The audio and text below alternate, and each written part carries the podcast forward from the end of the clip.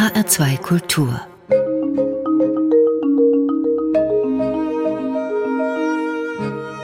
Doppelkopf Heute am Tisch mit dem Jesuiten Bertram Dickerhof. Er ist Gründer und Leiter des Ashram Jesu, christliche Lebensschule im Untertitel. Das ist ein Ort der Stille in einer alten Mühle nördlich von Limburg bei Hadamar wo Bertram Dickerhof Menschen einlädt, mit ihm einen spirituellen Weg zu entdecken, den er selbst seit 40 Jahren sozusagen in einem spirituellen Selbstversuch gesucht und gefunden hat. Und seit genau 20 Jahren, seit 2003, nimmt er Menschen im Ashram Jesu mit auf dieses Abenteuer der Entdeckung der eigenen inneren Welten und lädt sie ein, es bei sich selbst achtsam, gelassen und liebevoll auszuhalten. Herzlich willkommen, Herr Pater Dickerhof. Ja, vielen Dank. Guten Tag. Es war gar nicht so leicht, Sie hier ins Studio zu locken. Sie leben im Ashram Jesu zusammen mit den Menschen, die auf Zeit zu Ihnen kommen für einen Kurs oder auch individuelle stille Tage. Wie Sie mir schrieben, ein stilles Leben. Was heißt das zunächst mal äußerlich? Ja, unsere Mühle liegt schon sehr still, also äh, abgelegen. Der nächste Ort ist zu Fuß 20 Minuten entfernt. Es gibt nur eine Stichstraße zu unserem Anwesen. Das nächste Haus ist 500 Meter, ein einzelnes Haus 500 Meter entfernt. Um uns herum ist Natur wunderschön. Der Elbbach macht dort so zwei Knicks, so dass man das Gefühl hat, man sei am Ende eines Tales mit steilem Hangwald, also ganz abgeschlossen, irgendwie ganz geborgen. In der Natur gibt da auch viele Tiere, ähm, Pferde, Rehe, Dachs haben wir schon gesehen, Eisvogel, Wildvögel, Reiher, gibt ein Weiher dort auch. Also es ist sehr still, es ist sehr zurückgezogen. Mhm. Schon mal äußerlich sehr still. Und wie ist es so in Ihrer Tagesgestaltung? Wo kommt die Stille da so voll zum Zuge? Wenn keine Kurse sind, meditieren wir zweimal am Tag, eine Dreiviertelstunde, morgens um sechs und um Viertel nach neun. Bei Kursen ist es natürlich doppelt so viel, mindestens. Und in den Kursen herrscht durchgehend Schweigen. Mhm. Also Schweigen und Stille ist also überhaupt möglichste Freiheit von Ablenkung ist ein ganz hoher Wert für uns. Also in den Mühlenzimmern, wo die Teilnehmer wohnen und äh, da gibt es dann keinen Fernseher, kein Radio oder doch? Nein, das ist, äh, die sind absolut einfach. Also immerhin gibt es ein halbwegs bequemes Bett und einen Schrank. In vielen Zimmern nicht mal einen Tisch. Okay. Es ist von der Ausstattung her ist es schon karg, mhm. also mhm. überdurchschnittlich einfach. Ich glaube. Spielt das eine Rolle für Ihren Weg? Ist Ihnen das wichtig, diese Kargheit, oder würden Sie ja. am liebsten aufrüsten, wenn Sie mehr Geld hätten? Äh, nein, ich möchte nicht aufrüsten. Also Corona hat uns schon zur Aufrüstung gezwungen, insofern, als wir die Zimmer jetzt nur noch einzeln belegen. Was wir früher haben wir Zimmer auch zu, mit mehreren Personen belegt, ja. Die Einfachheit, das ist uns total wichtig das ist eine Weise, wie der Mensch auf sich selber zurückgeworfen wird. Er kann nichts tun, es gibt keine Ablenkung und diese Selbstkonfrontation ist sozusagen die Kehrseite davon, eine Erfahrung nicht nur mit sich selbst, sondern auch mit Gott zu machen. Also zumindest habe ich das so in Indien. Ich war ja mehrmals in Indien. Beim ersten Mal in einem Ashram, da gab es nicht mal Strom. Also da fällt wirklich sehr viel weg. Ja, mhm. nachts lesen unmöglich. Gab so eine Petroleumlampe, die konnte ich nicht richtig pflegen, die hat da vor sich hingestunken. Also ich war wirklich in einer Weise mit mir konfrontiert, wie ich das vorher bei allen Exerzitien nie erlebt hatte. Und plötzlich habe ich gemerkt, ich lebe in einer Welt, die gottesvoll ist. Also in einer Weise, wie ich das bis dahin nie erfahren hatte. Mhm. Also Verzicht auf viele Zerstreuungen, die für uns jetzt vielleicht selbstverständlich sind. Ist das auch der Grund, warum Sie von Ashram Jesu sprechen, dass Sie selber in Indien bei solchen spirituellen Aufenthalten äh, den Ashram kennengelernt haben? Was heißt das eigentlich? Ashram ist eine Waldschule in Indien. Also in Indien, also vor allem Südindien ist es warm da braucht man kein Haus, da ist man froh, wenn man ein Palmblatt über sich hat, das, das ein bisschen für Schatten, sonst gibt's da nichts, ja. Das bezeichnet einmal äußerste Einfachheit und zum Zweiten ist die Ashram-Phase auch eine Phase im hinduistischen Verständnis des Lebens. Da gibt's erst die Schule, die durch Auswendiglernen gekennzeichnet ist oder man lernt irgendwelche Fähigkeiten, einen Gabelstapler fahren oder sowas, ja. Dann kommt die Phase Familie und Beruf. Und wenn dann die Kinder aus dem Haus gehen, dann gucken sich die Eltern ein bisschen ratlos an, weil die haben jetzt funktioniert in Familie und Beruf und fragen sich, ja, äh, was ist jetzt mit uns? Wir sind jetzt auch noch da. Was sollen wir jetzt? Also das wird so als die Zeit gesehen, wo existenzielle Fragen auftauchen und das ist die Zeit des Ashrams, ja, okay. wo, wo man nimmer mit standardisierten Schulantworten zufrieden ist, sondern die Antwort möchte auf meine Frage hm. nach dem Sinn. In der Unterzeile äh, nennen Sie sich ja christliche Lebensschule. Was ist denn sozusagen die zentrale Lebenskunde, die Sie lehren möchten? Sich dem Leben und der Wirklichkeit des Lebens zu stellen. Mhm. Und zwar ohne vorher auszuwählen, was mir angenehm und unangenehm ist. Das also wenn ich ehrlich bin, das kann ich mir ja nicht aussuchen. Ja, das, das stelle ich fest. Äh, es geht mir so und so oder ich bin zufrieden oder ich bin unzufrieden oder ich bin traurig oder unruhig oder sowas. Das, das kann ich ja nur zur Kenntnis nehmen. Und sich das einzugestehen, das halte ich für den Schlüssel zu einem gelingenden Leben. Mhm. Neben diesen Meditationen, also neben der Stille, über die wir gleich auch nochmal sprechen, was eigentlich für Sie so der Fokus der Meditation ist, ist Ihnen auch wichtig, dass bei Ihnen im Ashram Jesu auch gearbeitet wird. Ja. Jeder, der zu Ihnen kommt, wird im Laufe eines Tages auch zur Arbeit äh, gebeten. Weshalb ist Ihnen das wichtig auf einem spirituellen Weg? Also die Leute, die kommen, die äh, machen sozusagen die Hauswirtschaft komplett. Unsere Gäste machen die Hauswirtschaft.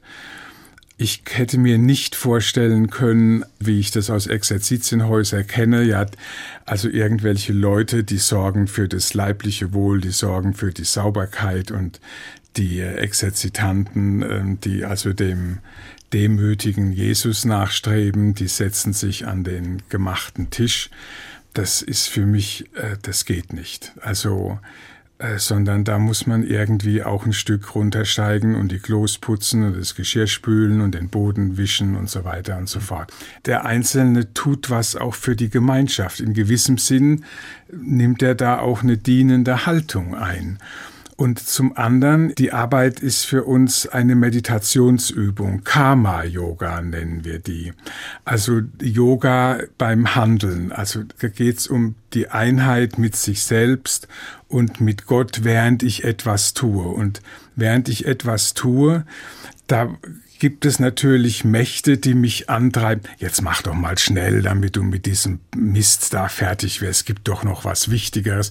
Oder es sei nicht so oberflächlich. Sei mal ganz, schau mal, da ist noch Dreck, der muss auch noch weg. Ja, also es gibt so Antreiber, die uns natürlich auch in unserer Arbeit immer begegnen, ja. Die dann die Herrschaft übernehmen, wenn man sie nicht bemerkt und sozusagen ihnen standhält. Und das ist die Übung, die die Leute da machen, wenn sie die Hausarbeit machen. Mhm. Also auch eine Möglichkeit, sich selbst auf die Spur zu kommen, genauso wie ja. in der Stille, eben ja. auch in der Art, wie ich, wie ich ja. arbeite und das dann wie in einer Laborsituation sich auch dann anzuschauen. Ja. Pater Bertram Dickerhof, zu Gast heute im HR2 Kultur Doppelkopf. Sie haben uns Musik mitgebracht und zunächst gibt es ein Stück von Georg Friedrich Händel, die Arie der Bellezza, erwählter Gesandter des Himmels aus dem Oratorium Il Trionfo del Tempo e del Disingano mit Julia Lesnieva. Äh, und Il Giardino Armonico unter Giovanni Antonini. Das hören wir gleich, aber sagen Sie uns erst einen Satz, warum Sie uns dieses schöne Stück mitgebracht haben. Erstens, weil es schön ist. zweitens, zweitens weil es drei Minuten dauert. Und drittens, es ist ja ein Lob der Desillusionierung, der Enttäuschung, ja. Und die hat im Spirituellen tatsächlich eine ganz hohe Bedeutung. Enttäuschung ist das Ende einer Täuschung, das Aufwachen aus einer Täuschung zur Wirklichkeit, wie sie ist. Und darum geht es sehr zentral in dem, was wir im Ashram üben.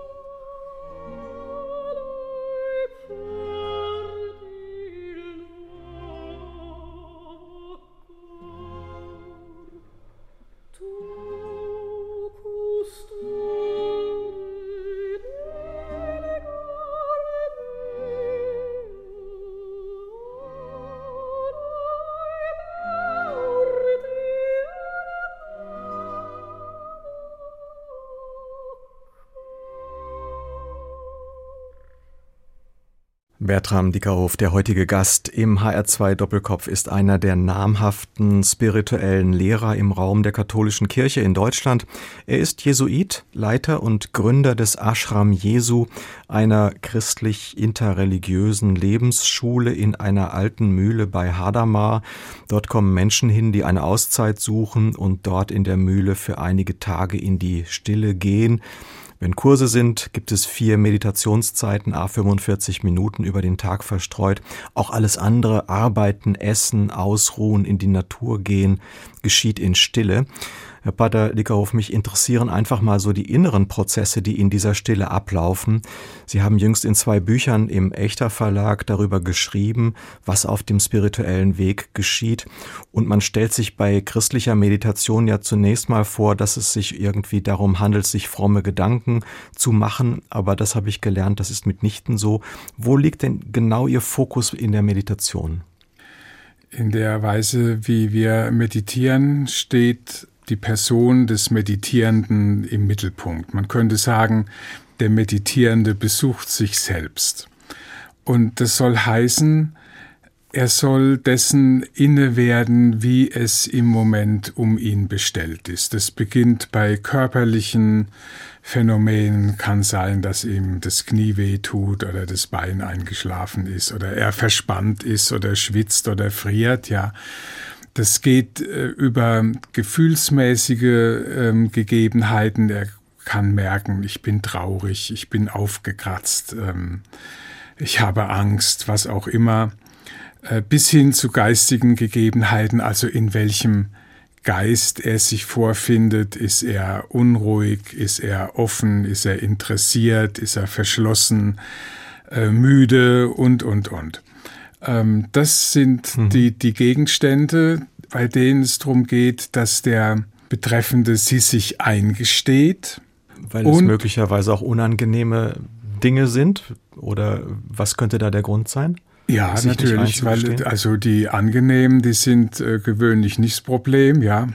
Die unangenehmen sind das Problem, ja. Scheitern, Schuld, Scham, Sie sprechen äh, in Ihrem Buch vom Lieben und vom Sterben äh, davon, dass es wie eine Art Grundgesetz unseres Lebens ist, dieses, was Sie Gesetz der Kopplung nennen. Das heißt also schlicht und ergreifend, dass wir angenehme Gefühle behalten möchten und dass wir unangenehme Gefühle loswerden möchten ja. und verdrängen.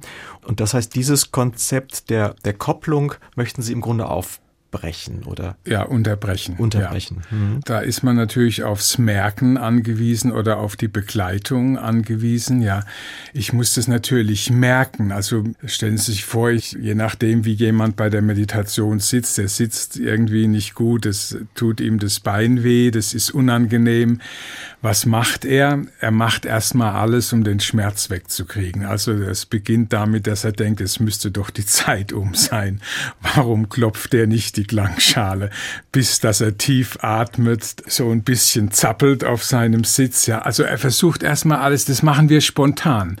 Weg mit dem Unangenehmen.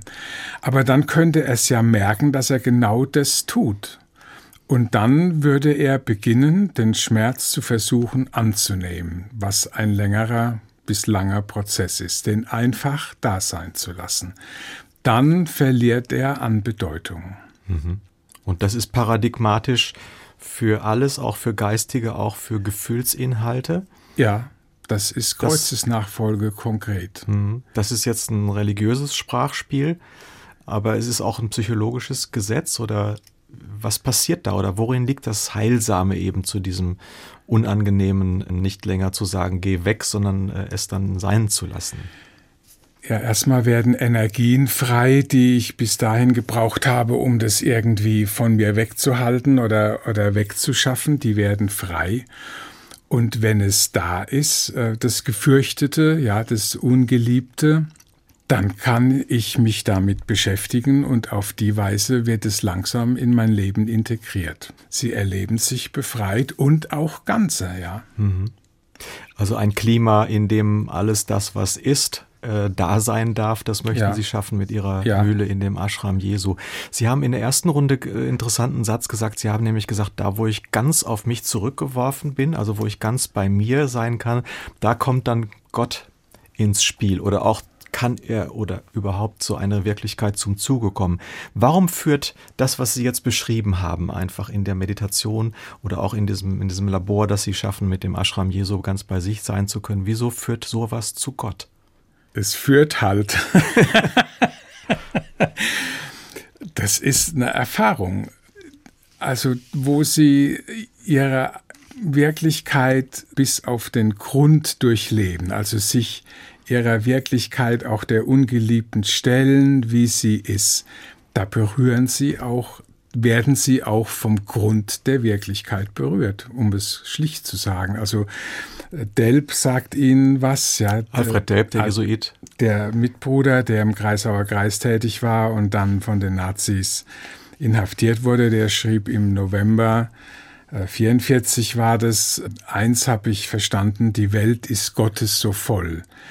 Und schildert dann, wieso. Er sagt, gewöhnlich bleiben wir an der Oberfläche unserer Zeit, unseres Lebens hängen. Wir erleben die Stunden nicht durch bis zu dem Punkt, an dem sie aus Gott hervorkommen, bis zu dem Brunnenpunkt.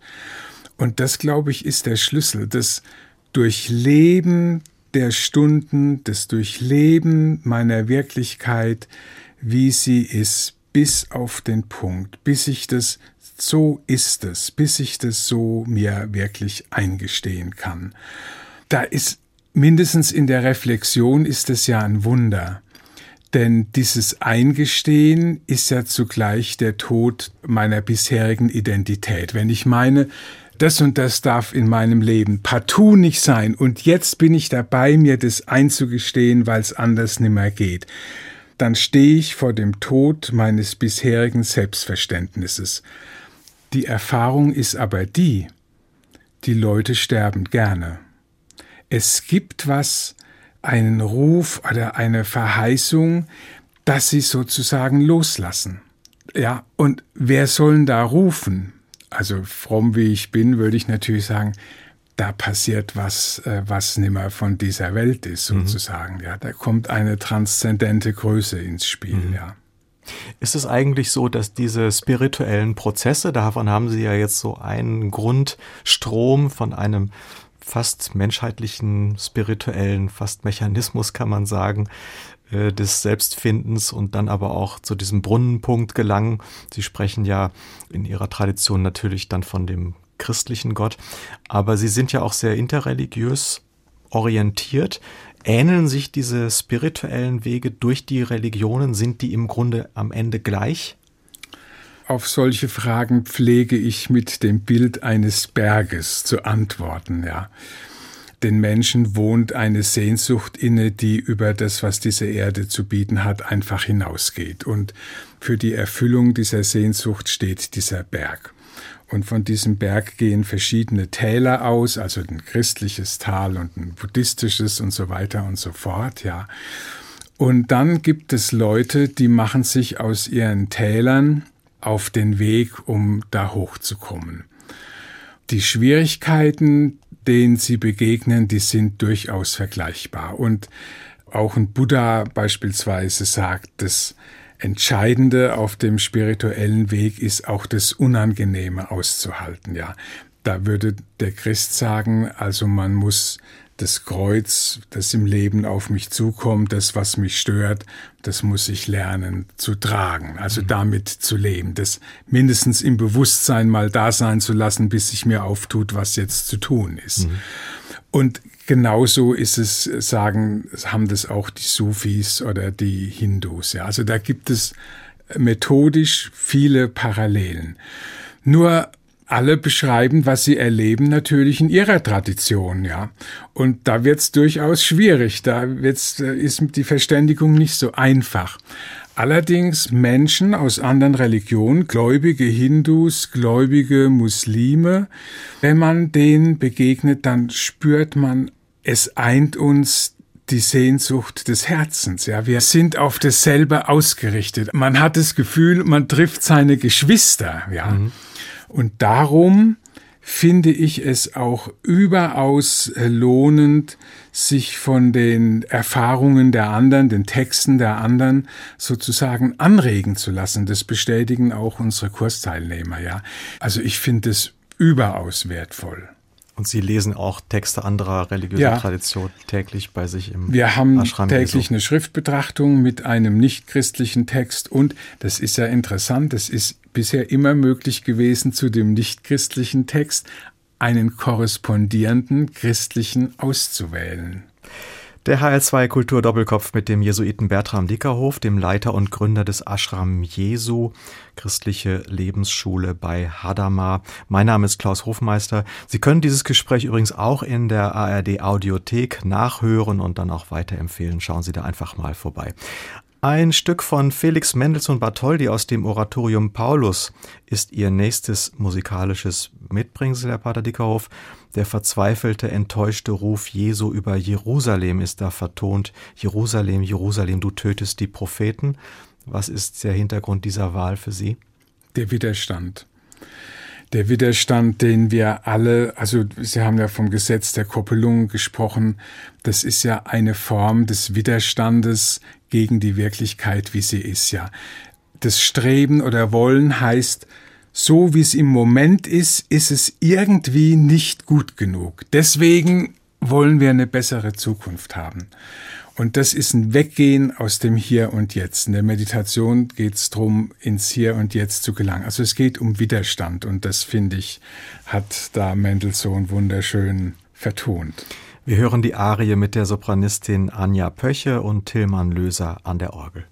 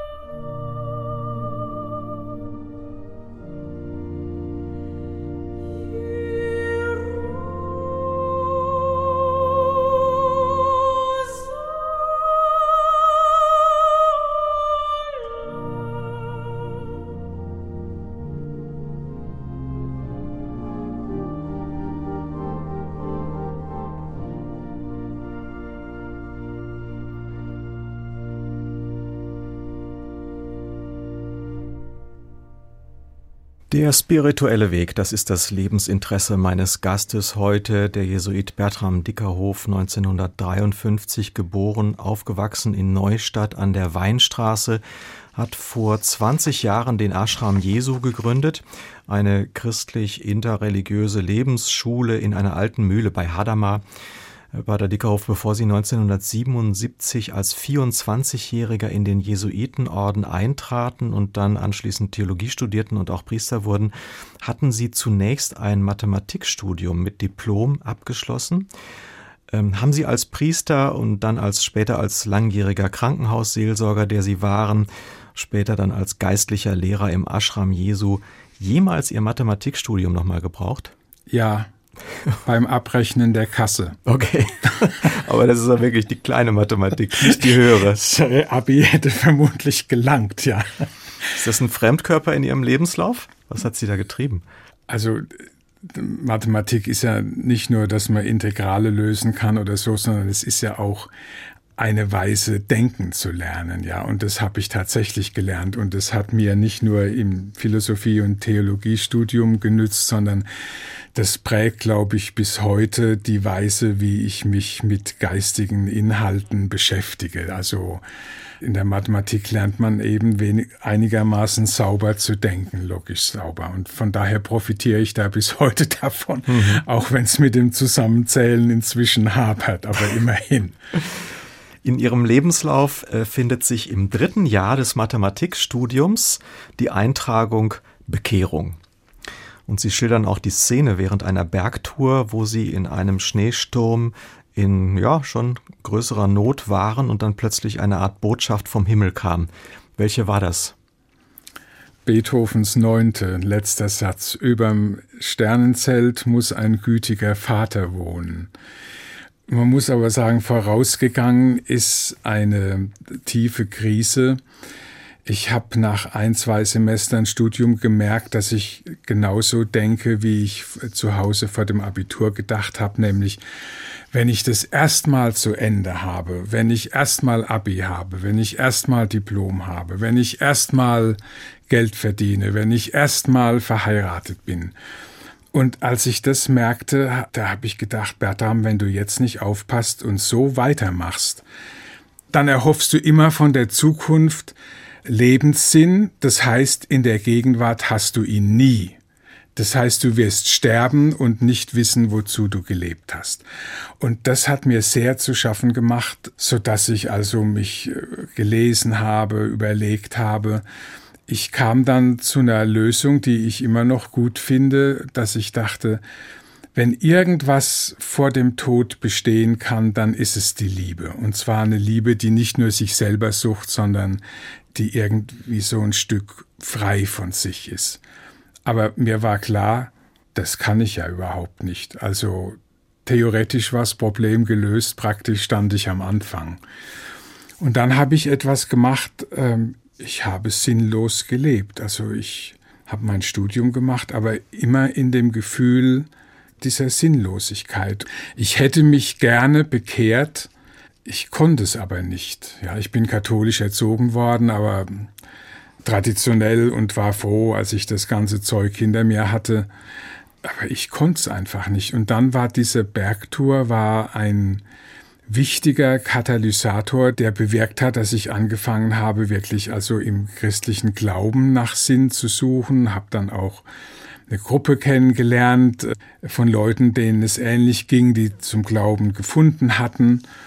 Sie sprachen davon, man muss Jesus als seinen Herrn anerkennen, war eine überkonfessionell aufgestellte Gruppe und das habe ich dann nach großem Widerstand getan, großer Widerstand, weil ich zwar auf der einen Seite voller Sehnsucht war, endlich Boden unter die Füße zu kriegen, und auf der anderen Seite dachte, ich bin gerade dabei, dieses Regime von zu Hause, in dem ich großgewachsen bin, das gerade abzustreifen und jetzt liefere ich mich einem anderen Herrn und seinem Regime aus, von dem ich nicht genau weiß, was der eigentlich von mir will. Mhm. Immerhin ist es aus einer Krise heraus zu so einer, ja doch zu einem nächsten Schritt ähm, gekommen. Sie schreiben in Ihrem Buch über den spirituellen Weg auch noch weitere Krisen in ihrem Leben. Unter anderem war dann bei ihnen sehr unsicher, ob sie in den Orden, in dem sie bis heute sind, bei den Jesuiten, ob sie da eintreten sollen. Und da fand ich es wieder ähm, bemerkenswert, da haben sie nach langem Hin und Her auch Klarheit wiedergefunden, auch wieder so ein, in so einem Nu, in so einer Sondersituation. Sie sind mit dem Fahrrad gefahren im Dunkeln oder im Eis ja. im Winter und sind dann hingefallen mit dem Fahrrad ja. und hatten, äh, diese Klarheit. Ist, ist da irgendein, irgendein Gesetz dahinter, irgendein spirituelles Gesetz, das einen dazu bringt, dass, dass es plötzliche Klarheiten gibt? Es ist eine Gnade, dass sowas geschieht, ja. Aber es gibt, glaube ich, Bedingungen, die es der Gnade ermöglichen zu geschehen ich sag's nochmal, das Eingestehen und Aushalten bei dem, was ist. Also ich habe meine Sinnkrise ausgehalten, weil ich auch einfach gar nichts anderes wusste, wie ich da rauskomme. Ich habe äh, mich Wochen und Monate mit dieser Entscheidung habe ich gerungen, äh, mache ich weiter Mathematik oder ähm, gehe ich in einen Orden, setze ich alles auf die Karte Gott sozusagen. Ich habe da jeden Samstagabend habe ich mir reserviert und habe da Pro und Contra äh, aufgeschrieben und gemerkt, was Woche vorher Pro war, ist eine Woche später Contra. So kam ich nicht weiter. Dann habe ich gebetet, Gott möge mir doch irgendwie einen Fingerzeig geben und ja, dann ist es irgendwie geschehen, ja. Also ich glaube, wenn es etwas gibt, ist es wirklich dieses Schwangergehen, ist es christlich gesprochen, das Kreuz zu tragen, mit das Problem zu ertragen. Das verändert was im Menschen, mhm. scheint mir. Sie hatten eine weitere Szene beschrieben in Ihrem Buch Der spirituelle Weg, die mich ähm, stark beeindruckt hat und die Sie auch für Sie auch, glaube ich, eine Offenbarung war. Sie haben als kleiner Junge erleben müssen, wie ihr Vater ihren älteren Bruder, der war glaube ich 13 Jahre älter, ja, 12, äh, verprügelt ja. hat, weil er mit schlechten schulischen Leistungen nach Hause kam. Sie schrieben, dass sie damals Todesangst hatten, sich verkrochen haben da in dem Raum äh, und sich in ihr Unterbewusstes ein Satz eingebrannt hat, der heißt Versagen bedeutet Tod. Wie lange haben Sie diesen Satz im Unterbewusstsein mit sich getragen, bis er endlich ans Licht durfte? Da war ich da war ich im Jugendzentrum als junger Priester. Das müsste so 889 gewesen sein, also 536 die Ecke. Ich habe ja nach meiner Bekehrung angefangen, regelmäßig stille Zeit zu machen, also innezuhalten, zu beten. Das hat sich dann entwickelt bis zu dem hin, was ich heute mache.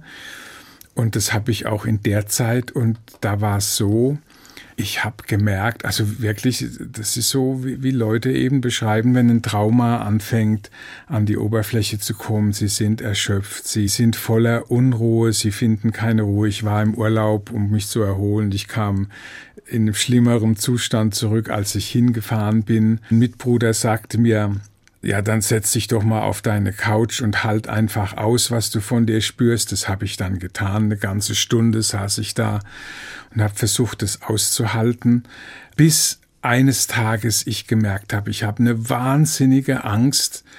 Also wenn Angst ins Spiel kommt, was man natürlich sofort macht, ist äh, über die Angst nachzudenken. Damit macht man die nur noch größer. Äh, irgendwie habe ich es kapiert oder habe ich es getan, zu versuchen, das Gefühl der Angst zu ertragen. Und dadurch schwächt die sich ab. Und das ging dann ein paar Mal, vielleicht ein, zwei Wochen mit der Angst, die immer mehr abgenommen hat. Und irgendwann habe ich mich gefragt, sag mal, was ist es denn? Welcher Anlass kann es denn sein, dass du in diesem Maß Angst hast? Ja, selbst wenn ich im Jugendzentrum scheitere, dann muss ich halt vor meinen Provinzial treten und sagen, ich habe es nicht hingebracht. Dann wird er sagen, vielleicht du bist halt eine Flasche.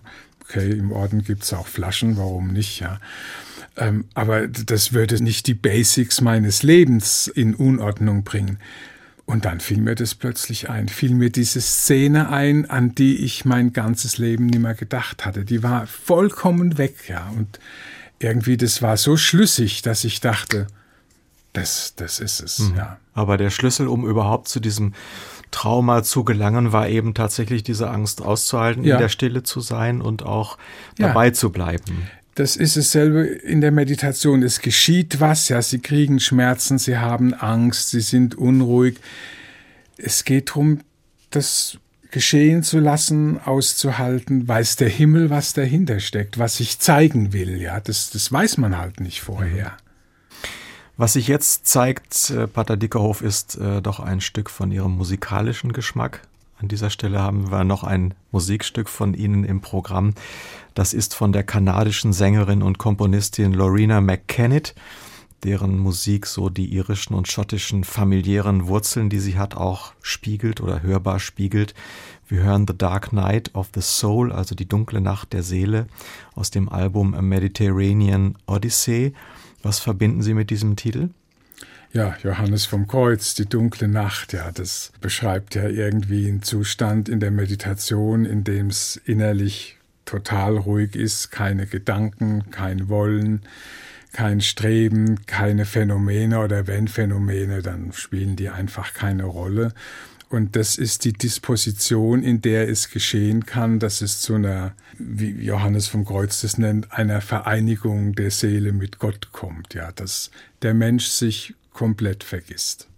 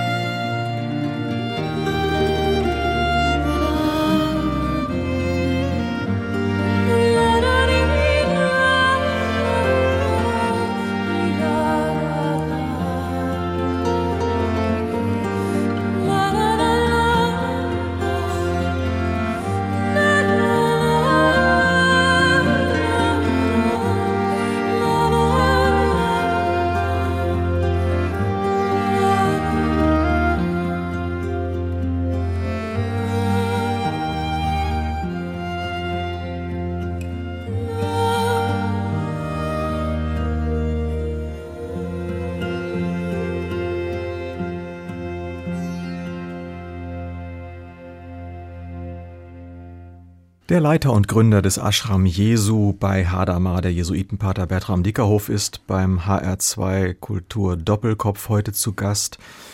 Herr Pater Dickerhof, Sie begleiten Menschen, die sich auf einen spirituellen Weg begeben. Sie lehren Kompetenzen der Innerlichkeit wie die Meditation und Sie haben eine Mühle bei Hadamar zu einem einzigartigen Ort der Entschleunigung gemacht. Dort betreiben Sie den Ashram Jesu, die christlich-interreligiöse Lebensschule. Von dem Theologen Karl Rahner gibt es ein Wort, der ist ja auch Jesuit wie Sie, das immer wieder zitiert wird, wenn es darum geht, wie das in der Krise befindliche Christentum vielleicht doch noch eine Zukunft haben kann. Und er meinte mal, der Christ der Zukunft wird ein Mystiker sein oder er wird nicht mehr sein. Würden Sie Ihrem Mitbruder Karl Rahner zustimmen? Also der eine Teil seiner Aussage ist ja, dass er nicht glaubt, dass die Zukunft der Kirche darin besteht, dass man sozusagen gewohnheitsmäßig oder weil man im Glauben die Eltern irgendwie in die Kirche gegangen sind, dann auch die Kinder in die Kirche gehen. Das erleben wir ja seit vielen Jahren, dass es so ist. Ja, so funktioniert's nicht. Ob die Leute, die was erfahren haben, dann bei der Kirche anklopfen, das ist nochmal eine ganz andere Frage, ja, ob die nicht andere Adressen finden, weil ähm, sie müssen ja Leute finden, die äh, mit ihren Erfahrungen irgendwie umgehen können, sonst macht's ja keinen Sinn. Und das andere ist Maslow, der Mann mit der Bedürfnispyramide, der war zugleich ein großer Erforscher von Gipfelerfahrungen. Mhm. Und war der Meinung, dass eigentlich jeder Mensch im Lauf seines Lebens die eine oder andere Gipfelerfahrung macht, ja, wo sozusagen wie vor der Wirklichkeit, wie sie ist, wie ein Vorhang aufgeht und äh, er staunend davor steht und sagt, ja, so ist es, so ist es so. Das mag ja schön und gut sein, aber vom Gipfel geht's dann gewöhnlich wieder ins Tal runter. Und die Frage ist, ob die Leute dranbleiben, sonst ist das eben eine schöne Erfahrung und das war auch alles. Es wird ja relativ viel Kraft investiert in der deutschen katholischen Kirche, gerade in diesen Reformprozess synodaler Weg. Da geht es um mehr Beteiligung von Frauen und Laien im kirchlichen Leben. Es geht um synodale Strukturen, wo Laien eben in der Leitung der Kirche auch mehr Verantwortung übernehmen sollen und viele andere Themen, die so aus der Krise des Missbrauchs entstanden ja. sind. Viele sehen das auch kritisch, weil sie sagen, das ist jetzt auch nicht der Aufbruch hin zu einer spirituelleren Kirche, sondern das ist dann auch wieder mehr Räte, mehr stundenlange Sitzungen. Was halten Sie so als spirituell orientierter Mensch von Strukturreformen, die da im Moment laufen? Ja, ich glaube, dass die notwendig sind. Also insofern begrüße ich die auch. Ja, die Einstellung der offiziellen Kirche zur Homosexualität, das sind ja nicht wenige ihrer Mitarbeiter. Also das ist unmöglich. Da muss einfach, das muss verändert werden und äh, viele andere Punkte auch, die der spirituelle, die, die der synodale Weg aufgreift. Aber das andere sehe ich eben genauso. Ich habe ja vorhin von dem Berg gesprochen, ja. Und manchmal denke ich, ja, in den Tälern, das sind die Leute mit der Fristung ihres Lebens äh, beschäftigt. Außerdem den Berg, man gewöhnt sich ja auch dran, dann vergisst man ihn. Deswegen gibt's die Tempel und die Kirchen. Und dann wird an denen wird dann gesagt, äh, wisst ihr schon, wir haben da so einen Berg, ja. Und der Berg ist ganz großartig und es wird über den Berg gesprochen und wie toll der ist und dass der das Leben schafft und so weiter und so fort. Also da gibt man sich unendlich viel Mühe, der Berg, der Berg, der Berg nur hochgehen. Da würde man sich wünschen, dass ein paar mehr irgendwie als sich an den Aufstieg mal versuchen, ja. Dann hätte man mehr davon. Aber wie soll das geschehen? Ich weiß es nicht. Es gab schon Leute, die mir sagten, sie halten die Kirchensteuer für den Fehler schlechthin. Solange die Kirche so viel Geld hat, die ist auf nichts angewiesen. Erst wenn da der Hahn zugedreht wird, dann äh, kommt der Ernst des Lebens. Ich weiß nicht, wie man ansetzen muss. Ja. Hm. Vielleicht ist es in der Entwicklung der katholischen Kirche genauso, wie Sie es aus Ihrem Leben geschildert haben, dass erst eine tiefe Krise, ja. auch ein Zusammenbrechen von Strukturen dann zu so etwas wie ja, ja zu dieser Brunnenstunde wird, wo es dann ja, wieder irgendwo. Das, äh, das denke ich, dass es so auch sein wird. Also zumindest hier bei uns. In anderen Erdteilen sieht es ja durchaus anders aus, mhm. aber hier bei uns, ja. Ja, das war ein ähm, ernstes Schlusswort. Der HR2 Doppelkopf mit Bertram Dickerhof geht zu Ende. Der Jesuit, Gründer und Leiter des Ashrams Jesu, mit dem wir heute im Gespräch waren, hat jüngst zwei Bücher vorgelegt, die seine Sicht dessen, was wir besprochen haben, nochmal auch darstellen. Äh, sie lauten Der spirituelle Weg, das eine, und das andere lautet Vom Lieben und vom Sterben. Beide erschienen im Echter Verlag. Sie können diesen Doppelkopf und wie auch alle weiteren Gespräche in dieser Reihe zum Nachhören und auch zum Weiterempfehlen in der ARD Audiothek finden. Vielen Dank, Herr Pater Dickerhoff, für Ihren Besuch im Studio. Ich entlasse Sie jetzt wieder in das stille Leben im Ashram Jesu, wo ja, Sie heute jetzt erstmal nicht mehr so viel reden müssen wie jetzt gerade. Obwohl ich es verlassen habe, das stille Leben. Es war schön, mit Ihnen zu sprechen. Danke, Herr Hofmeister. Vielen Dank. Und eine letzte Musik haben Sie auch noch mitgebracht. Johann Sebastian Bach, Jesus bleibet meine Freude, aus der Kantate Herz und Mund und Tat und Leben, dargeboten vom Monteverdi Choir und den English Baroque Soloists unter John Elliott Gardner.